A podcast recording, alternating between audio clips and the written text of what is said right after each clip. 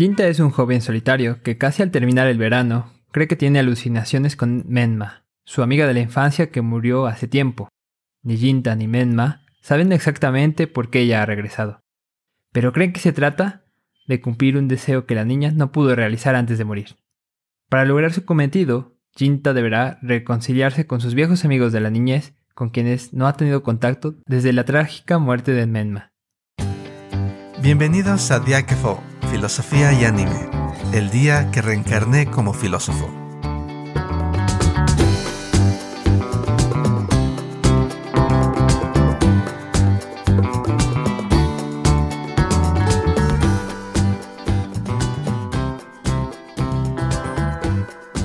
Bienvenidos a un nuevo episodio. Pues hoy vamos a empezar con un, una de esas series de las que hemos querido hablar desde el que empezamos este podcast. Eh, mi nombre es Aquiles y como siempre, Javier, ¿qué tal Javier? ¿Cómo estás? Todo bien, Aquiles. Alegres como siempre de poder platicar de animes fabulosos. Excelente. Y también está con nosotros de nuevo Eduardo. ¿Qué tal, Eduardo? ¿Qué tal, Aquiles? ¿Cómo están? ¿Qué tal, Jav? Pues aquí nos encontramos expectantes a ver qué nos traen las reflexiones de este anime. Perfecto. Pues muy bien, pues vamos a empezar y Javier, ¿cuáles son las ideas iniciales o principales que, que te trae eh, Anohana? ¿Con qué quieres empezar? Bueno, pues yo quería arrancar esta ocasión eh, preguntándole si no les ha pasado que de repente tienen algún recuerdo de su infancia de esos recuerdos que los hacen añorar los años en los que eran niños y en los que seguro ocurrieron muchísimas cosas que marcaron su camino hasta el día de hoy, ¿no? Y a veces volteamos a ver ese pasado y lo vemos como algo ya inalcanzable, algo que ya no podemos volver a tomar en nuestras manos, algo que quizá ya no podemos recuperar, ¿no? Pues bueno, eh, justo ese tipo de sensación creo que es la que llega a evocar este anime que estamos comentando el día de hoy, Anohana. Comenzamos eh, poniendo atención en el personaje principal, el protagonista, Jinta, quien parece ser un joven solitario, un joven que no le gusta salir, que incluso detesta a las personas que pasan frente a su casa, eh, se molesta cuando escucha personas platicando afuera en la calle, ¿no? Y bueno, al ser una persona tan retraída, pues nos preguntamos cómo es que termina en esa condición, ¿no? Eh, lo curioso es que nada más los primeros minutos de la serie pasan y empiezan a tener relación o interacción con otro personaje, que de inicio se plantea como una especie de alucinación, ¿no? Eh, y él piensa que incluso podría ser por el calor que produce el verano japonés, ¿no? Que dicen que es muy intenso. Pero eh, poco a poco se percata de que esta alucinación, que es su amiga de la infancia que ha muerto, es Nenma, Menma, no es tanto una alucinación como otro tipo de entidad, ¿no? Porque puede tener interacción con él. Es un, un punto de vista eh, interesante o un punto de partida interesante para la serie. Y bueno, sobre estos asuntos acerca de la infancia, los recuerdos y cómo el pasado nos marca, pues es con lo que quería arrancar y preguntarles a ustedes. Eduardo Aquiles, ¿qué opinan? ¿Qué comentarios tienen al respecto? Eh, sí, es cierto, Javier. Es una. Es un anime que empieza con una premisa memorable. En más de un sentido. Eh, es un recuerdo, es un viaje al pasado. Eh, de la adolescencia hacia la niñez. Y, como dices, ¿no? Ah, tiene una premisa interesante, pero la situación en particular en la que se encuentra el, el protagonista es la de estar conviviendo o viviendo con alguien que ha muerto ya, una amiga de la infancia. Y como dices, ¿no? Empieza pensando que es una alucinación, hasta que empieza a hacer cosas, este ser, que cree que es producto de, de, su mente nada más, producto de su estrés, él lo llama. Él está encerrado en su casa hasta que empieza a ver, a hacer y a decir cosas, eh, Medma, él empieza a tomar cada vez más y más en serio y debido a esto empieza a tratar de comunicarse con el grupo de amigos de la infancia a los que pertenecía originalmente. Y bueno, Hay un aspecto que, que quiero traer y que mencionabas al inicio también, que mucho de este anime es pensar sobre lo que los otros piensan, preocuparse por lo que los otros se preocupan o tienen en su mente. Y buena parte del tiempo vemos a Jintan, el personaje, preocupándose por cómo lo ven los demás. Es esta preocupación por cómo lo ve su papá, que no lo regaña por no ir a la escuela. Es la preocupación por lo que sus conocidos puedan pensar de él, de ver que ha dejado, que ha renunciado a, al estudio y hacer nada productivo realmente. Lo que le pesa más, está siempre temeroso de, de lo que piensen y digan los demás. Pero como se va viendo en la historia, quizás de lo que está más preocupado es de lo que piensa Medma, de lo que piensa esta niña que murió, de él. ¿Será capaz de perdonarlo? ¿Está enojada con él? ¿Por qué está aquí? ¿Por qué él? E, y es una preocupación yo creo que, que hace universal en cierto modo, aunque no lo, no lo hemos vivido de esa manera normalmente. Eh, ninguno, la mayoría de nosotros no hemos visto fantasmas y también la, mayoría de nosotros, espero, no, no hemos pasado por periodos tan, tan agudos de depresión, de encerrarnos del mundo, ¿no? Ojalá y no sea el caso. Pero estamos preocupados por lo que piensan los demás. Estamos preocupados eh, también por incluso aquellos que ya no vemos, qué pensarían de nosotros. Y hay una preocupación acerca de, de lo que somos para el otro, que está presente no solamente en Jinta, sino también en los demás personajes. Quiero ir comentando, abrir el tema de el resto de los personajes. Son un grupo de, de seis amigos y amigas que ahorita ya están, ya se han dispersado. Cada uno ha tomado su propio camino pero todavía siguen pensando en ese periodo de, de, tiempo que vivieron cuando niños, en particular por la pérdida de Menma. Y bueno, quería empezar aquí eh, pensando sobre esta idea que está en, presente en, en, toda la serie acerca de preocuparse por lo que piensa el otro, por la imagen de, de, mí en el otro, y también por esta, esta pregunta que está en los primeros episodios, sobre todo de la serie, y casi hasta el final también, cuando pasan los años y nos dejamos de ver, ¿qué tanto cambiamos y qué tanto seguimos siendo los mismos? Eh, esta pregunta sobre el cambio y la permanencia de, de, lo que somos, porque lo vemos también en Menma, ¿no? De alguna forma, ella ya no está, pero permanece. Bueno, y se me hace interesante saber qué piensan ustedes. Yo voy a comenzar hablando un poco sobre lo que dijeron primero voy a hablar un poquito sobre esto del cambio y la permanencia. Lo que Anohana nos habla es de, como ya bien lo comentaron, de este, eh, de este viaje al pasado. Más que nada creo que también nos muestra esta idea de cómo comprendernos en el hoy. Siempre que volteamos a ver el pasado, siempre vemos un algo por lo general distinto a lo que somos hoy. ¿Cómo podemos comprender eso? En el caso de Jinta, creo que es muy, creo que su caso es muy interesante, puesto que él mismo da cuenta de algo que sucedió. Hubo un evento en su vida que lo llevó a estar hoy en día encerrado en su cuarto, ¿no? El haber abandonado la escuela. También me gustaría hablar un poquito sobre el hecho del por qué Menma se encuentra aquí. Con el paso de los capítulos, se nos descubre que Menma se encuentra aquí porque hizo una promesa, ¿no? Una promesa con la mamá de Jinta. Sobre esto me gustaría hablar y relacionarlo un poco con esta preocupación de los demás que tenemos sobre esta preocupación que tenemos sobre lo que los demás piensan de nosotros. Una promesa, al menos como lo veo, es este vínculo que nos une con los demás. Y creo que es un vínculo un vínculo demasiado fuerte que nos enlaza con los demás. Déjenme explicar un poquito más esto. ¿Qué es lo que pasa cuando nos encontramos con nuestros amigos por la calle? Por la calle nos lo pasamos hablando, pasamos un buen tiempo con ellos, pero hasta ahí queda, ¿no? ¿Qué es lo que pasa cuando hay una promesa? La promesa vendría a ser este lazo más fuerte que vendría a consolidar una relación con los demás. Es aquello que nos avienta hacia los demás al hacer, al hacer también algo, algo con ellos.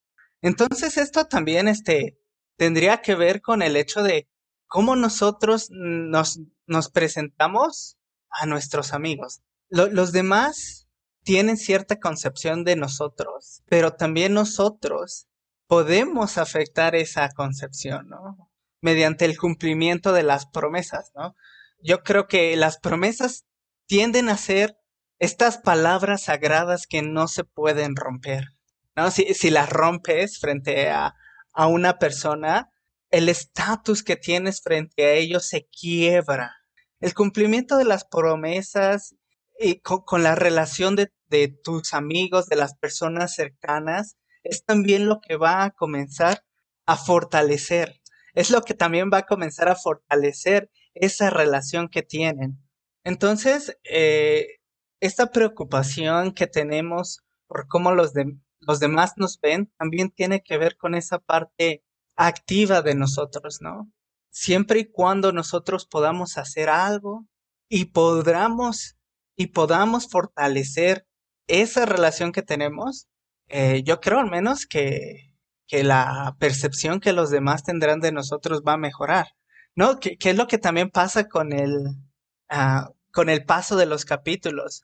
Uh, al principio, Yukiatu, además del odio que tenía por Jintan por haberle quitado el amor de Menma, cambia su opinión, ¿no? De Jintan. Comienza a ver que él, de cierta manera, sale de ese hoyo en donde se encontraba. Entonces, su vida se pone en marcha. Y es ahí también cuando comienzan a relacionarse más y a volver a formar ese lazo de amistad que tenían antes. Ah, ahí lo dejo, no sé qué les parece. Bueno, pues eh, a mí me gustaría retomar la pregunta que nos hacías ah, hace unos instantes, Aquiles, pero un poco también partiendo de las ideas que Lalo nos acaba de compartir. Em, es decir, ¿cómo podemos eh, medir la permanencia y el constante flujo? ¿no? Eh, dos conceptos que en filosofía, bueno, han tenido su peso y su importancia, ¿no? Eh, en el caso concreto de cómo nos presentamos ante las personas o cómo se nos presentan las personas.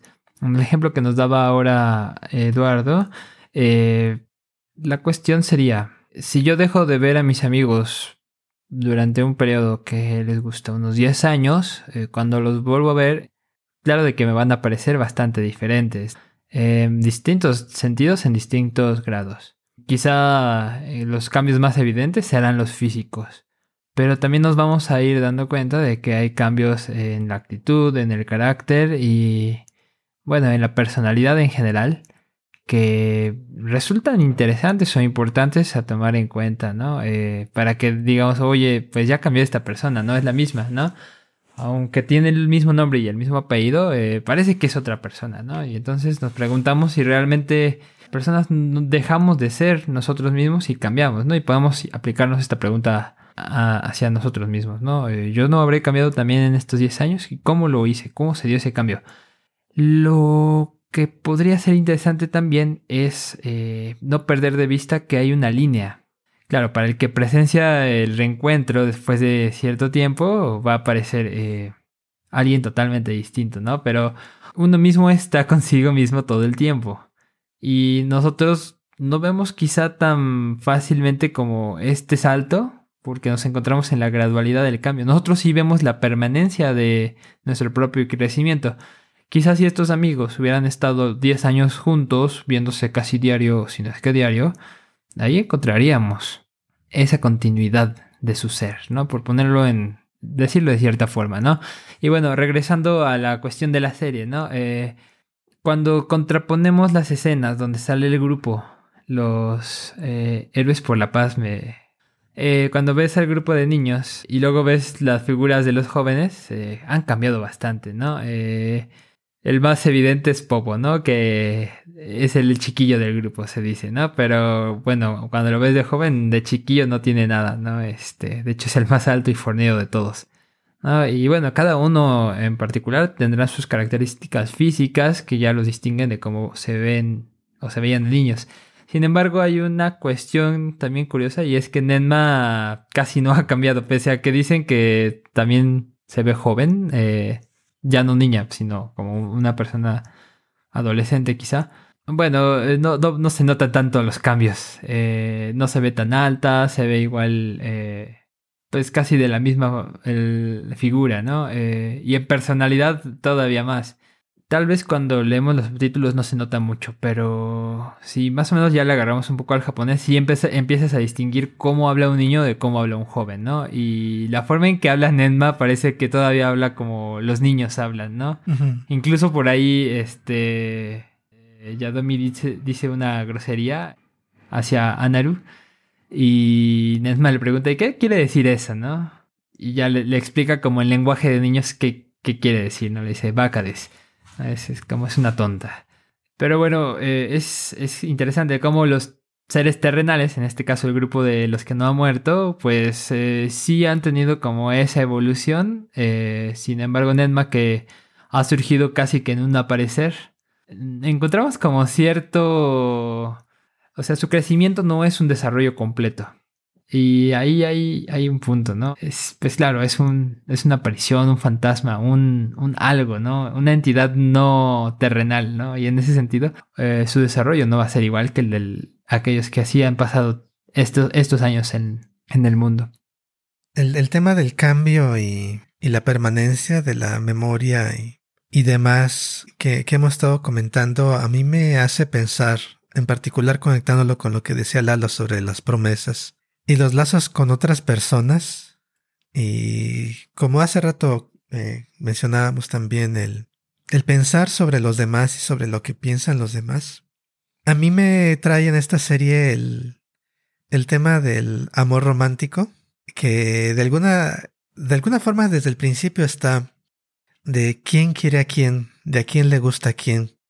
Que en una escena, en esa, una escena de ese tipo es la que empieza cuando niños le están preguntando a Jintan, el día de la tragedia, el día en que muere Menma, ocurre en un instante en el cual la situación es tal que de alguna forma todos quedan atrapados en ese día y, no son capaces de moverse, de, de mover su historia, de alguna forma quedan estáticos en el tiempo, a pesar de que han cambiado, emocionalmente todos ellos están atrapados de alguna manera en ese día en el cual algo de lo que querían saber y ahora que son adolescentes quizás se manifieste también con más fuerza, con más intensidad, con más violencia, quizás más que intensidad, con más angustia, el tema de eh, quién quiere a quién, de una forma que va más allá de ser amigos.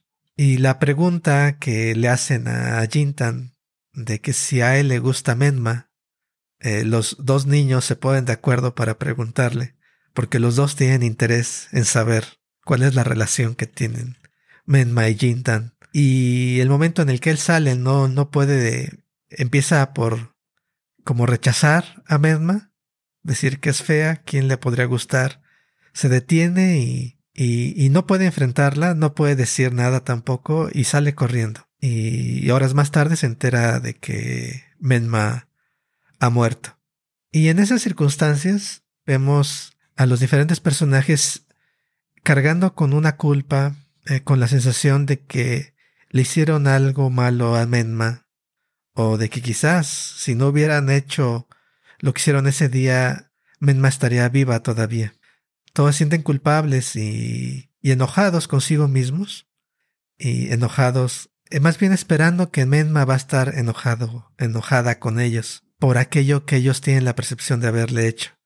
Entonces tenemos a, a Jintan, que está deprimido, dejado a la escuela.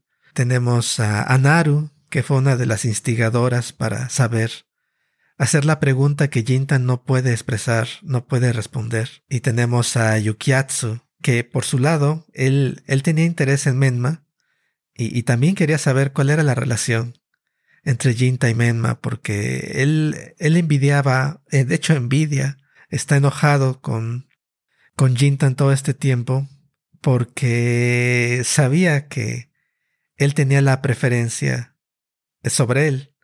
Y algo que resiente mucho a lo largo de casi todos los episodios es que eh, Jintan está afirmando que puede ver a Menma y él no la, no la puede ver. Y por ahí vemos que en algún momento este Yukiatsu adquiere el hábito de, vestirse como Menma de tratar de, revivirla de alguna forma, de compensar esa culpa que él también siente y, también obviamente está este Tsuroko y Popo que también se sienten mal por, por lo que ocurre ese día. El, punto al, al, que quiero llegar con toda esta plática, comentarios sobre el amor y, la culpa y demás, así como es importante lo que nos está diciendo la serie, es importante, crucial, preocuparnos por lo que piensa el otro, por lo que siente el otro, también es importante expresarnos, sacar lo que sentimos hacia el otro. Y algo que nunca pudo hacer Jintan eh, eh, fue admitir frente a los demás que quería a Medma.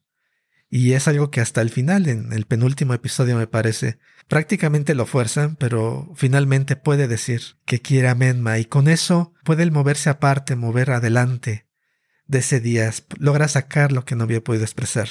Y aquí recuerdo a este momento tan importante que conduce de hecho toda la serie que mencionó Lalo.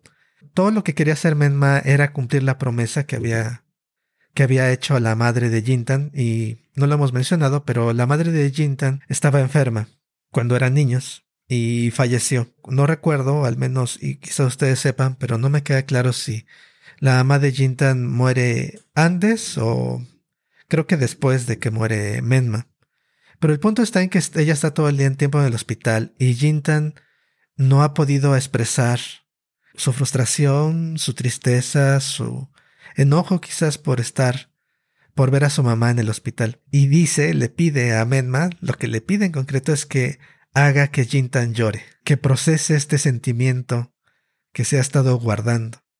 Y estos sentimientos es algo que, de hecho, todos se han estado guardando durante todos estos años.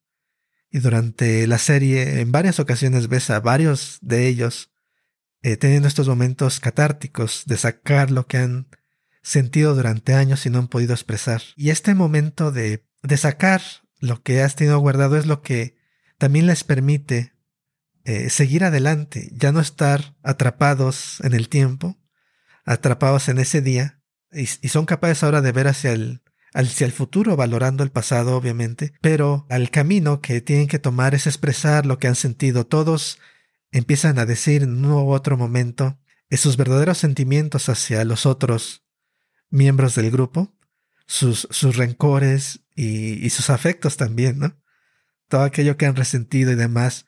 Y, y es un, yo creo que es, es parte central de esta historia, esta parte de, de expresarnos y de entendernos, de comunicarnos, no solamente para que los demás nos entiendan, sino para que nosotros podamos, por así decirlo, procesar lo que nos ha pasado y seguir moviéndonos, seguir avanzando hacia el futuro, junto a los demás. Muy interesante. Ah, primero, eh, quisiera hacer esta pregunta a modo de reflexión, ¿no? Y ojalá esta reflexión nos ah, ayude a disipar algunas respuestas para comprender también la importancia de los otros. Como Hav ya había bien comentado, Menma se aparece como una niña, ¿no? A pesar de que creció físicamente, su comportamiento sigue siendo similar al de una niña. Y la pregunta que quisiera abordar sería la de ¿por qué Menma no ha cambiado? Eh, dejémonos ya de preguntarnos o dejémonos de aseverar de que es un fantasma, no nos vayamos por el camino fácil y aseveremos que eh, Lalo es un fantasma, ¿qué puedes esperar de ella? No, me gustaría atacarlo desde el hecho de que si es un fantasma, bien, ella se encuentra sola. No hay nadie más, al menos no sabemos eh, por qué, cuál fue lo que detonó que se apareciera Jintan, pero hasta antes de eso, antes de eso, ella se encontraba sola, ¿no? No había ninguna interacción. ¿Qué es lo que pasó con sus, con sus amigos, no? Veamos a, veamos a Anaru. Anaru incluso representa esta idea de que el ser humano cambia de acuerdo a las relaciones que tiene con las personas. Recordemos esta escena en la que ella se encuentra con sus amigas de la escuela y de repente pasa Suruko y la actitud que Anaru tiene cambia, ¿no? Ya no es la misma persona que es con las amigas de la escuela que con esta amiga de la infancia. Y así pasa con los demás, ¿no? Esta relación, esta construcción del yo mismo siempre pasa a través de las relaciones que tenemos. Y a lo mejor es por ello que Nenma no ha cambiado, ¿no? Ella sigue siendo esa niña pequeña que se expresa de esa manera, mientras que los demás ya haya sido un cambio para mal, ya haya sido un cambio para bien, cambio al fin, si ha habido una transformación en su ser, no físicamente, sino también mental. Y es aquí donde quiero jalar este hilo y conectarlo con lo que aquí les había comentado, ¿no? El expresarnos. Creo que una de las cosas que también este anime nos podría enseñar es el hecho de que nos enseña este cambio de en la madurez que una persona tiene. Uno cuando es pequeño se expresa de ciertas maneras. Puede llegar a ser tanto muy expresivo como muy recatado, ¿no? En este caso, lo que pasa con el protagonista y con sus amigos es que todos son recatados, pero creo que al final llegan a comprender esto que dijo Aquiles el poder llegar a los demás, el poder expresarse, también es un aspecto del cambio en la madurez mental, ¿no? Ya no nos comportamos como si fuésemos niños. Y hay una manera distinta de ver el mundo. Y también me gustaría hablar sobre lo que ya comentaba Aquiles del amor romántico, ¿no? Esta angustia que nos trae. ¿Qué, qué es lo que pasa con, con los personajes de este anime. Creo que una de las cosas que con la cual todos nos podemos relacionar es el hecho de que comprendemos ese sentimiento de no saber cuál la respuesta será a una declaración de amor.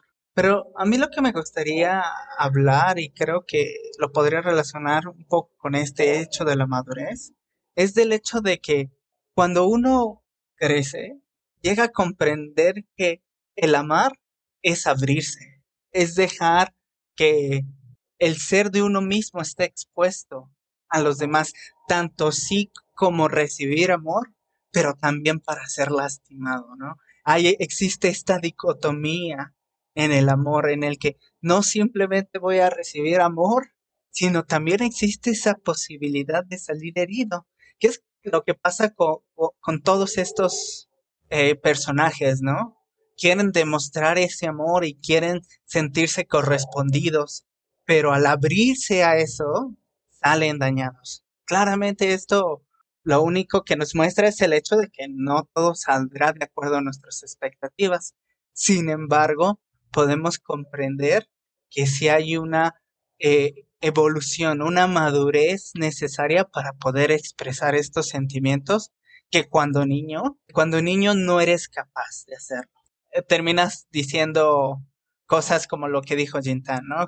¿Quién va a querer a una niña fea y boba como Menma? Hoy en día, al menos durante la evolución de estos personajes, se ve que las respuestas ya son distintas. Creo que podemos preguntarnos también una cuestión sobre la alteración de la historia, la historia que nos plantea este anime, en el siguiente sentido. ¿Qué pasaría si Menma no fuera realmente ninguna especie de ser eh, fantasmagórico o entidad que se aparece, ¿no? Eh, que fuera realmente una alucinación y que todo estuviera en la cabeza de Jinta. Bueno, de alguna manera la serie misma juega con ese recorrido paralelo, ¿no? Este, sus amigos, cuando llega a tener contacto con ellos, realmente no le creen. El único que mantiene como ese espíritu un poco infantil eh, e incrédulo es, más bien no incrédulo, más incrédulo, es Popo. No, pero el resto lo miran como alguien que ya enloqueció por no poder cargar con la culpa, ¿no? Y, los demás parece que saben cómo soportar la culpa. Incluso podríamos irnos un poco más allá y llegar al punto de la historia en el que todos los eh, amigos ya creen realmente en la existencia de Menma, eh, eh, por lo menos en esta condición de ser fantasmagórico, pero nuevamente la interpretación B nos podría decir, bueno, Jinta ya convenció a todos de que esto es una cosa real, pero ahora la alucinación es colectiva, ¿no? Y todos actúan en relación a la alucinación colectiva.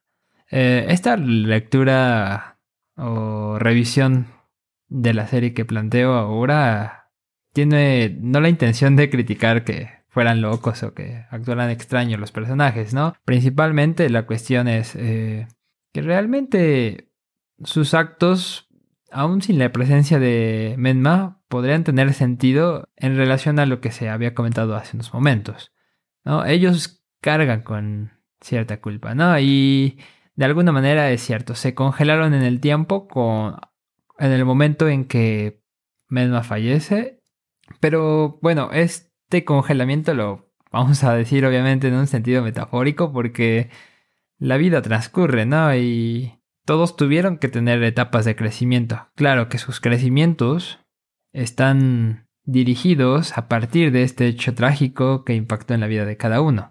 Y bueno, es un poco como la figura de los radios de una bicicleta que parten de un centro, pero aun cuando todos tienen el centro en común, se dirigen a distintos puntos, ¿no? Y bueno, ya luego le dan la forma circular a la llanta de la bicicleta. Eh, esta redondez sería como la relación que mantienen unos con otros y que permite hacer el avance de la rueda. Pero bueno, yendo un poco por otro lado, no tanto a la metáfora de la rueda, eh, la, la cosa es cómo de este punto en común hubo distintas formas y etapas de crecimiento, pero que también al compartir este punto en común mantienen una necesidad de mantener esa conexión pese a que se han distanciado a través de los años para poder resolver el conflicto interior. Eh, en el caso de lo que planteaba, ¿no? Eh, si esto fuera una alucinación colectiva, pues bueno, como bien se comentó hace un momento, podría ser que solo a través de compartir con quienes fueron los cómplices en este, en este acto trágico, es que se puede llegar a superar el conflicto, ¿no? de otra manera sería difícil que cada uno pudiera pasar esta etapa, ¿no? Eh, seguirían con estas caretas que realmente no son, eh, no, no, no, descubren lo que hay en su interior, ¿no? Eh, cada uno a su manera tiene una careta, ¿no? Digamos que quizá la de unos es más flexible o más rígida que la de otros, ¿no? pero de alguna manera la aparición de Menma sirve como ese pretexto, ¿no? Para sacarlo, sacar del Kokoro esos sentimientos que mantuvieron por tanto tiempo ahí interiorizados, ¿no? E, incluyendo lo que eh, comentabas ahorita, Lalo, eh, es eh, esta cuestión de quién quiere a quién, ¿no? Que bueno, a mi forma de ver las cosas es bastante infantil cómo se plantea, ¿no? Este, que si te gusta tal o que si no te gusta tal, eh, es eh, de alguna forma poner la relación del amor romántico en manos de unos niños, ¿no? Eh, y bueno, ¿qué es lo que vas a tener? Pues un tipo de atracción que es más bien por me cae muy bien, es una persona súper guay, es el más divertido. en ese sentido podríamos decir que a todos los del grupo les gusta mucho Jinta porque pues bueno, eh, aparece como el niño más genial, ¿no? Eh, el que puede atrapar el bicho más grande, el que puede correr más lejos, el que tiene las ideas más espectaculares, ¿no? Eh, es decir, los niños adaptan a, a, sus ritmos y a sus necesidades conceptos como el del amor, ¿no? Y bueno, ya en la etapa de madurez, ya en esta etapa donde ahora tenemos presentes a unos jóvenes, Creo que incluso la relación de si me gusta, te gusto, eh, nos gustamos, eh, sigue manteniéndose en este nivel un poco como infantil, ¿no? Pero bueno, eh, es una serie corta, tampoco exploran tanto el tema, sí le dedican uno o dos episodios, pero principalmente es como para hacer ver que esos amores que puedes guardar en la infancia pueden continuar, ¿no? Pueden seguir por ahí, no se pierden tan fácilmente sin embargo, pues bueno, ya tenemos la reserva por ahí de que no es como el amor eh, para casarnos y, ya ir a vivir juntos o, ese amor de te voy a robar de tu casa y te vas ahora a venir a vivir a la mía, ¿no? Bueno, lo digo un poco en broma, pero, o sea, no es algo tan serio todavía, ¿no? Eh, apenas son niños de preparatoria, eh, si no mal recuerdo, ¿no? Entonces, este, Supongo que empezarán a experimentar poco a poco otras cuestiones, pero bueno, eso se lo dejaremos para los jóvenes del futuro de esta serie. Eh, sí, estoy de acuerdo, Javier, con, con lo que acabas de decir, pero es fácil yo creo en retrospectiva decir no es tan serio, pero cuando estás viviendo en esa época se siente serio. Se siente. Ah, bueno, claro. es, todo, es, todo, el mundo se te consume. y, pasan años y hasta que lo recontextualizas, pero en ese momento te devora, ¿no? Y lo llegas a replantear de otra manera. Eh, pero es, es, yo creo que esta parte del, del amor y la preocupación y la conexión con nosotros lo quisiera llevar a un, lo quisiera plantear de una forma quizás un poco más eh, general en el sentido de que si pensamos sobre estos temas que trata la serie, eh, estamos pensando en, y, y la forma en que puede evocar eh, no nada más pensamientos como los que estamos compartiendo aquí muy racionalmente, sino mm. también sentimientos sobre, sobre pérdidas, sobre culpa, sobre las amistades perdidas, sobre el cambio y, y de, la disolución, el olvido. Y, y, los tiempos pasados, la añoranza de tiempos pasados y también el dolor de pérdidas que hayamos podido tener. Porque pone en primer plano esta propiedad, creo que que es fundamental en nosotros, que es el, la relación con miembros de nuestra misma especie. E, es en buena medida, y por ahí seguramente saldrá la mención de, de los existencialistas y Sartre en concreto, que hablaba mucho del otro, y lo hemos mencionado ya antes con frecuencia, e, en la medida de que e, estamos definidos en el encuentro con el otro, no nada más es que el otro esté consciente de mí, sino también que me recuerde. El recuerdo de mí en el otro nos resulta tremendamente importante. Muchas de las explicaciones que encontramos, por ejemplo, en términos de historia, por sacarlo un momento de la parte personal y psicológica, la explicación histórica tiene más que ver con las intenciones de los pueblos o intenciones, entender qué pensaba Julio César cuando hizo tal cosa, o qué pensaba de tal presidente o tal emperador o tal personaje histórico, en el momento interior en el que surgen los eventos, es fundamental para nosotros entenderlo, ¿no? Entendermos el mundo en términos de intenciones que nacen de los otros y, y luego también lo que valoramos es esta imagen preservada en la memoria. Como que todo cambia si alguien te dice, bueno, pues sabes qué, todo este tiempo tú has creído que eh, yo pensaba este de ti, pero la verdad yo he pensado esta otra cosa. Y nada más saber sobre este cambio interno que realmente nunca nos toca, nos puede transformar el mundo. Eh, lo que estoy tratando de, al que estoy tratando de llegar es, nuestro mundo está formado en buena parte sobre lo que sabemos sobre la interioridad de las otras personas y creo que esta es una característica central de, de lo que somos eh, como, como seres vivos, como como especie, lo estoy planteando de esa manera porque eh, no necesariamente todos los seres vayan, van a ser así. Pero a lo que quiero ir con, eh, con todo esto es que todos estos aspectos de, de, entender y de conocer al otro y de vernos reflejados en el otro tienen como dos aspectos.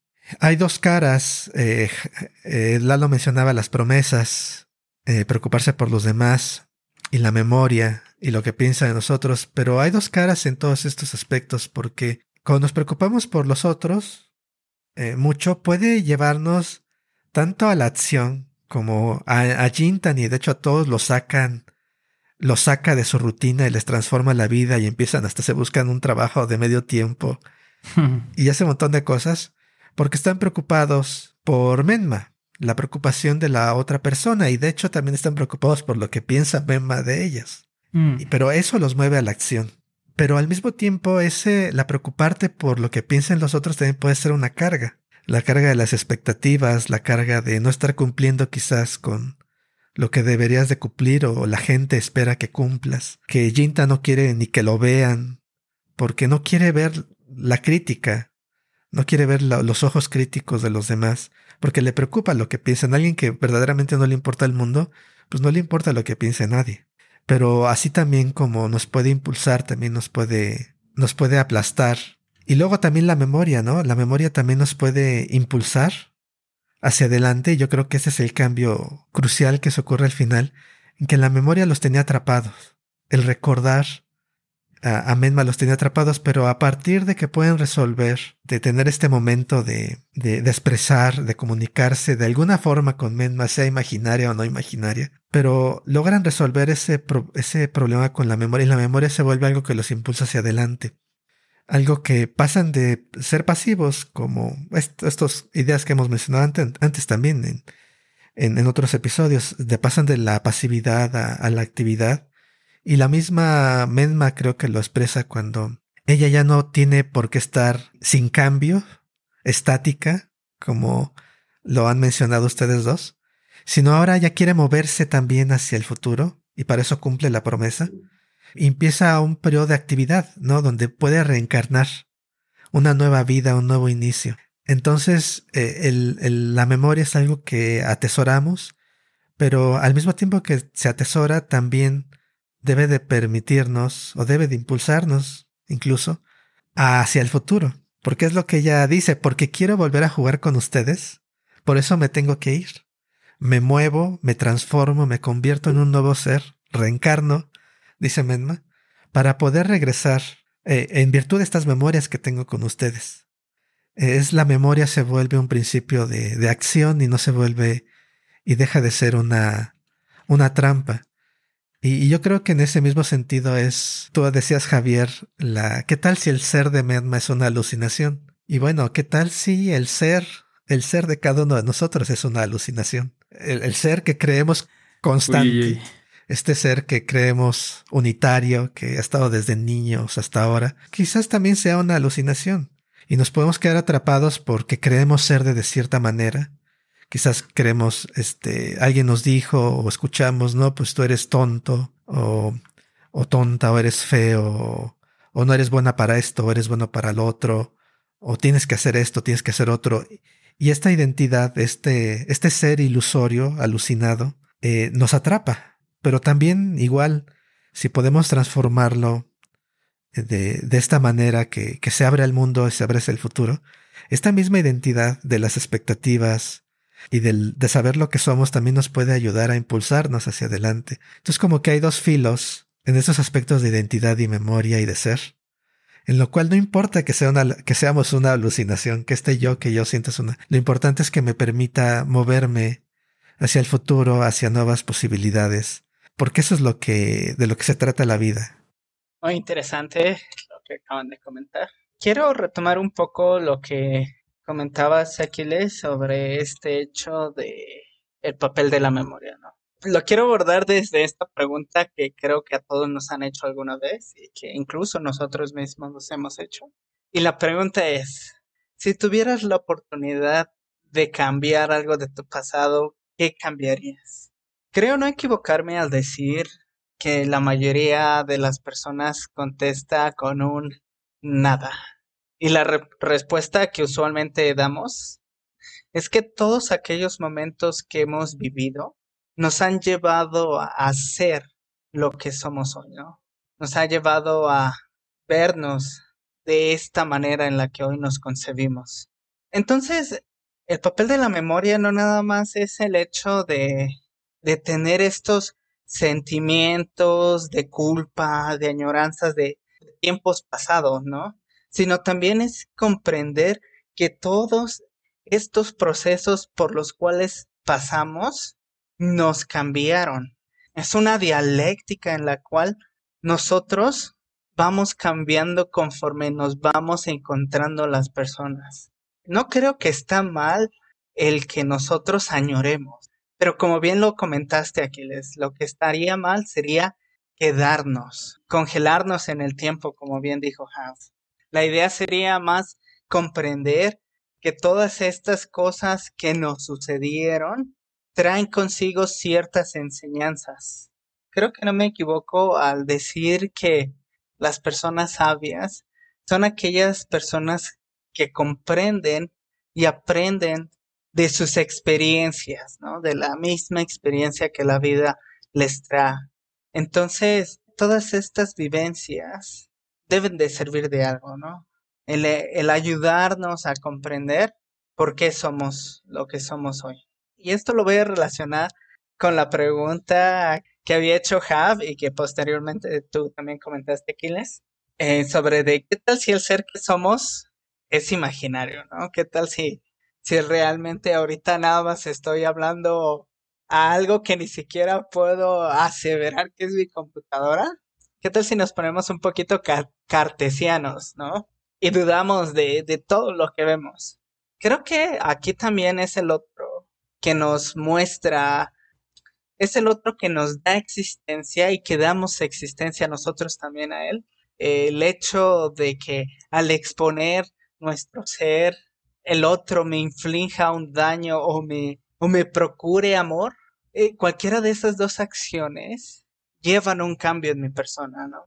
Entonces eso significa que de cierta manera dudo que, que nos encontremos solos. El otro también viene a ser este punto, este punto que nos muestra que hay una interacción, que debe de haber una interacción con el mundo. Y en esta interacción con el mundo me cambio yo. Quiero retomar un poquito sobre qué es y cómo definimos al amor. Porque muchas veces creo que desde el punto de vista que tenemos, que a veces llega a ser tendencioso, llegamos a caracterizar al amor de cierta manera. Sin embargo, creo que sería un buen ejercicio de reflexión preguntarnos el ¿y cómo es el amor? ¿Es el amor realmente algo que tiene que ser maduro o que tiene que tener ciertas características que denoten a una persona que se encuentra perfectamente en sus cabales? Porque la, pregunta sería, como bien lo comentaba Aquiles, ¿no? La pregunta sería más bien con respecto a esa pasión, a esa entrega, porque ese en el amor mismo, en el que nosotros sentimos que el mundo se nos va. Eh, la otra persona que se añora, que se ama, eh, ya sea para un niño, ya sea para un adulto, en el sentimiento cuando éste se tiene, sentimos que perdemos todo si es que no estamos cerca de esa persona a la cual queremos brindarle todo nuestro ser. El hecho de no mostrarlo a lo mejor como el amor infantil, ¿no? hoy en día también nos podríamos preguntar, ¿es que acaso dar una flor a la persona que amas es infantil? ¿O cuál sería la mejor manera de demostrar tu amor, no? A ello yo respondería que las formas no importan, ¿no? Tendría que ver más con el hecho de querer entregarte sin esperar a recibir algo. Creo que ya voy a ir cerrando yo mis participaciones eh, con una última cuestión eh, que ya aventuraba Aquiles y que me parece también relevante para el cierre de la historia. Y es esta actitud de Nenma eh, cuando se da cuenta que su tiempo en la Tierra está terminando nuevamente, ¿no? Ya no puede reaccionar igual que antes e incluso en algún punto, incluso Yadomi ya no la puede ver. Esta cuestión o la actitud es una actitud un tanto budista, ¿no? De, bueno, me muero, pero eventualmente voy a reencarnar, ¿no? En otro ser en el mundo y pues voy a poder, de alguna manera, poder convivir, ¿no? Y eso me lleva a una noción de desprendimiento, desprendimiento de, bueno, los apegos que podríamos tener, pero que sabemos que en algún momento se tienen que terminar. Bueno, muchas veces se asocia a las filosofías orientales este tipo de formas de entender, ¿no? O como premisas éticas. Y de alguna manera creo que la solución que encuentran los amigos de Menma para poder disculparse con ella y cumplir su verdadero deseo es también este desprendimiento, ¿no? Desprenderse de la esa idea que los congeló en el tiempo de las culpas que cargaban y bueno, seguir viviendo, porque pues bueno, eh, afortunadamente para ellos todavía les queda un tramo de vida por recorrer y pues bueno, a darle, ¿no? En ese sentido, el mensaje final de la serie me parece muy bonito, ¿no? Hay cosas que están fuera de nuestro control y bueno, cuando suceden, pues ni modo, aceptarlas y seguir adelante. Pero también valorar aquello que estuvo en nuestro pasado y bueno, no olvidar que fue parte de nosotros, ¿no? Eh, creo que de alguna manera esas interpretaciones están detrás de esta obra y bueno, hacia el final ya se revelan plenamente, ¿no? Claro, con escenas súper emotivas este, que nos hacen lagrimear a todos. Creo que queda muy bien como ese mensaje que nos, transmiten. Y bueno, un poco con estas ideas iría cerrando ya. Con estas ideas, como dices Javier, me siento identificado con Jintan en el sentido de que no quiero que acabe esto, pero la vida sigue. Entonces tenemos que dejar ir aquello que apreciamos. Como parte de la vida misma, eh, creo que está en reconocer nuestra finitud inherente al tiempo que lidiamos con el, ante, el anhelo de la infinitud. La vida tiene este anhelo de, de seguirse y al mismo tiempo tiene que aceptarse como lo que es. Y bueno, en este ejercicio, pues nos aceptamos como lo que somos y bueno, ya sería tiempo de ir cerrando el podcast por si quieren tener un pensamiento final y como siempre dar las gracias a, a ti Javier y a ti Lalo por esta charla tan interesante.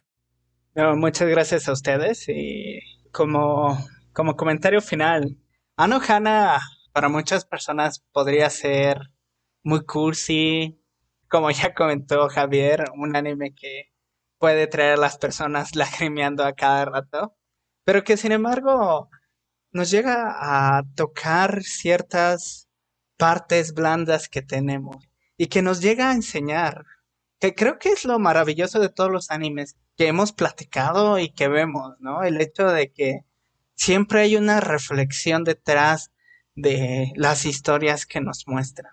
Como bien ya apuntó Half, este hecho final, ¿no? El desprendernos del pasado y como dice Aquiles, entender la finitud que tenemos para que nosotros podamos continuar y ser felices, ¿no? En cierta manera, creo que esto, esta palabra, la felicidad, se nos presenta como el objetivo único de la vida. Bueno, igual ya como comentario de despedida, este, le, le diría a, nuestro, eh, a nuestra estimada, eh, estimada audiencia, despréndanse, despréndanse de sus comentarios y en nuestras redes sociales. Parte del ejercicio eh, hacer, por ejemplo, un podcast o abrir espacios para compartir ideas de filosofía y cosas que nos gustan como el anime, es también generar una especie de comunidad donde podamos compartir ideas. Entonces eh, estamos en Instagram, estamos en Facebook, en YouTube y por supuesto tenemos un correo electrónico. Eh, entonces este, nos dará mucho gusto leer sus comentarios, ideas, sugerencias, quejas, lo que sea. Este, también si lloraron viendo esta serie, eh, compártanlo. Nosotros nos pondremos a llorar también porque esos sentimientos se evocan. Pues muchas gracias por escucharnos y por supuesto si no lo han visto eh, denle una oportunidad a Anohana, la flor que vimos aquel día, como dice el original. Todavía no recuerdo el nombre de la flor que vimos aquel día. Mm. Un, anime muy interesante y conmovedor, por cierto. Y pues bueno, como dice Javier, estamos en contacto. Está nuestro sitio web, está nuestro correo electrónico, filosofía y anime, gmail.com. Y como siempre, muchas gracias y hasta la próxima. Bye. Chao.